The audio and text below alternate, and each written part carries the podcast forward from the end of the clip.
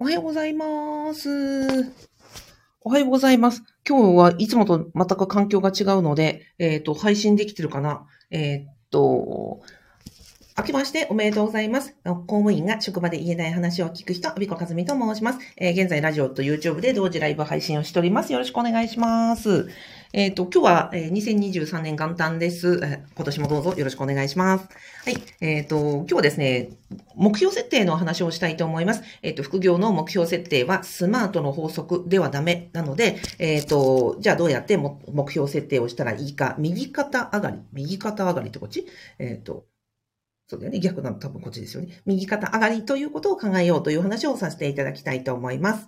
はい。えっ、と、簡単なので、今年の目標を設定される方がいらっしゃると思います。えっ、ー、と、スマートの法則というのは、まあ、有名なね、目標設定で、S は、えー、読み上げてますよ。えー、具体的、えスペシフィック、具体的、え M はメジャラブル、計測可能を、えっ、と、A はアチーバブル、達成可能を、R は、えリ、えレレ、レレバント、関連性、T、えタイムバウンド、明確な期限を設けるというものですと。で、まあ、これね、ビジネスとか、あとは役所の、あの、重点目標とか、これで書かれてると思うんですね。いついつまでに何とかかんとかを達成する、実行する、何人とかっていうので、あの、役所などの目標設定はこれでなっていると思いますが、えー、ことですね、副業に関してこれをやっちゃうと挫折しがちですので、えっ、ー、と、やめましょうねという話です。で、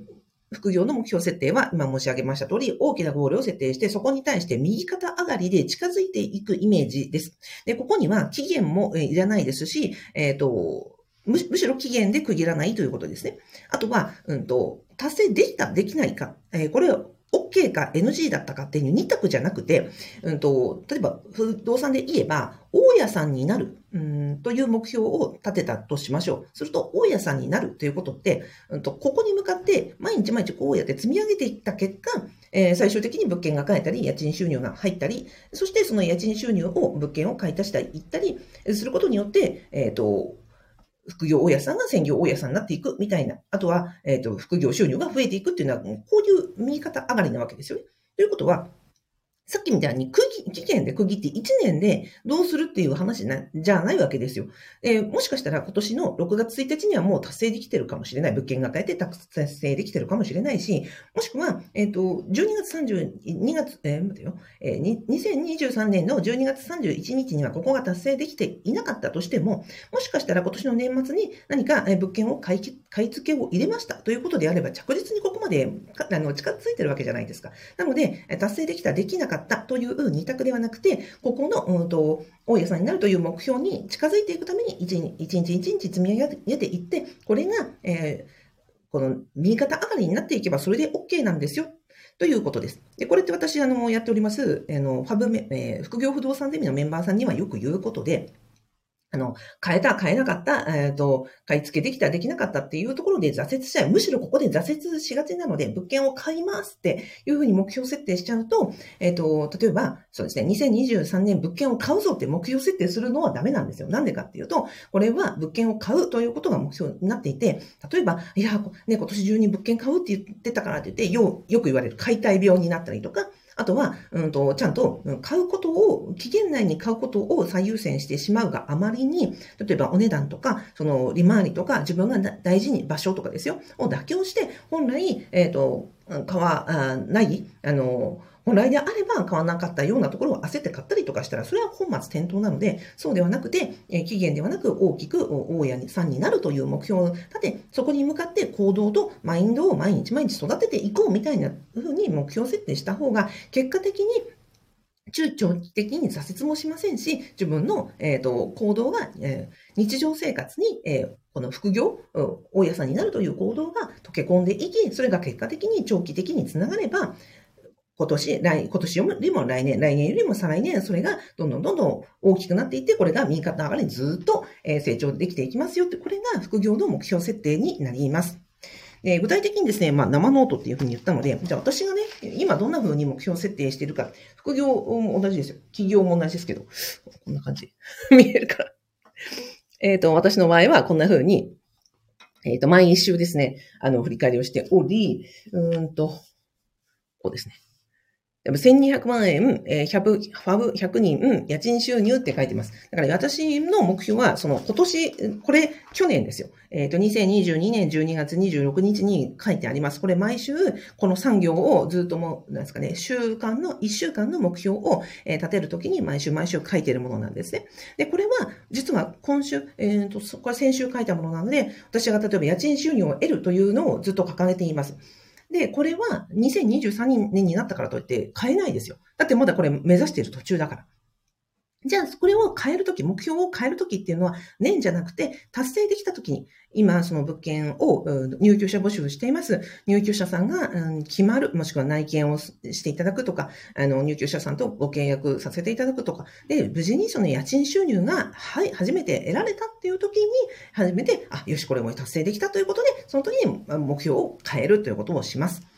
なので、私の目標って、なんか年区切りじゃないので、新年になんか目標を立てるということをしていません。じゃあ、今申し上げた通り、あの、一つのことを達成できたら、その時に、バージョンアップしていくっていうことをやっていきます。じゃあ、これが、例えばもっと遡るとどうだったかというと、これはね、うんと3月です。うん2022年の3月の段階では何だったかというと、さっきの、えっ、ー、と、見えますかね。収益物件を買うって書いてある。めっちゃ汚いけど。2022年3月の段階に私まだ物件を持っていなかったので、当時の目標というのは、収益物件を買うということをずっとずっとここ数年目標に立てていたわけです。この収益物件を買うというために、例えば物件を、えっ、ー、と、毎日、ポータルサイトを見るとか、うんと、何ですか、不動産会社さんからの、えー、メルマガを読むとかですね。ということをずっとずっと積み重ねてきて、えー、2022年9月に物件が買えたわけです。じゃあ物件を買えるまでもこうやって毎日毎日積み上げてきた結果、その年ではなくて焦らずに自分が、えっ、ー、と、ですかね、自分の生活圏内、1時間圏内でいろいろな条件に合うものを探すことができたので、ここで初めて去年の9月、一つの目標が達成できたので、あ、じゃあ家賃収入は得られたらじゃあ今度の次の目標ということで、あ、違う、ごめんなさい。去年の9月に物件を購入が達成できたので、次は、じゃあ家賃収入ということで、今それを達成するために、えやっていってるということです。だから、もう、冒頭に申し上げました、え目標設定の、あの、よくね、あるスマートの法則。また見る。え具体的継続可能性、達成可能性、関連性、明確な期限というやつは、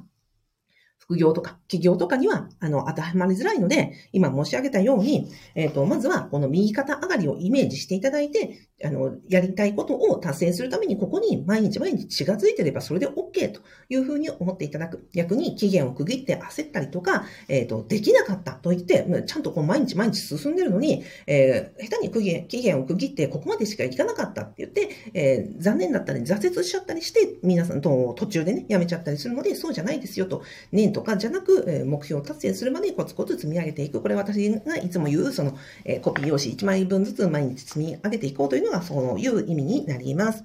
で、えっ、ー、と、あとは重要なことはね、忘れないことです。え、役所の目標設定とかと違って、あの、これをリマインドしてくれる人がいませんので、自分がこれ忘れない、この設定した目標を忘れずに、なんかこう、日々の生活に溶け込めるような仕組み作りをしていきましょうと。で、私はその毎日、毎週毎週、週間の予定を立てるときに、毎週毎週も同じ文字ですよ。こうやって、えー、収益物件を買う、収益物件を買う、収益物件を買うって言って、このノートを、本を毎日開くので、開くときには、必ずこれがメールに入るようにえ、仕組み作りをしています。それから、あとは、そうですね、えー、の、人の力を借りるということで、先ほどのね、メールマガジンを頼んでおいて、メールマガジンが来たら、あ、これ読まなくちゃというふうに言ったりとか、あとね、親塾に入っていって、この間も、あの、あれですよ、えっ、ー、と、親塾のニュースレターが届いたので、こういうのを、あの、届いたら、あ、読まなくちゃっていうふうに自分にリマインドがかかるようにしていったりとか、あとは私がやっております、えー、アビコカズミの副業不動産ゼミではコミュニティを運営しております。そこで、他のメンバーさんたちがいろんな活動をされていて、で、その活動によって、あ、自分、あの、人の活動を見ることによって、あ、こういう物件もあるんだとか、あ、この方はここのセミナーに行ったんだとか、みんな頑張ってるなとかですね、そういうところを、あの、自分の、この、日々日々積み上げていく、こう、モチベーションとか、あの、忘れないためのリマインド、あの、機能にしていただけたらなと思っております。はい。えっ、と、最後にご案内となりますが、私が今申し上げました、えー、アビコカズミの副業不動産ゼミでは、そんな風に、えっ、と、公務員が在職中に、大家、大家さんになろうという、大家中にを目指そうという皆さんが集まっているコミュニティとオンラインスクールになっております。えーご興味いただけましたら、えっ、と、動画の概要欄とラジオの説明欄に、えー無料動画セミナーをつけておりますので、ぜひご覧になってみてください。今ね、お正月なので、あの、皆さん書き込みがあったりとか、あの、物件探しにですね、頑張っておられます。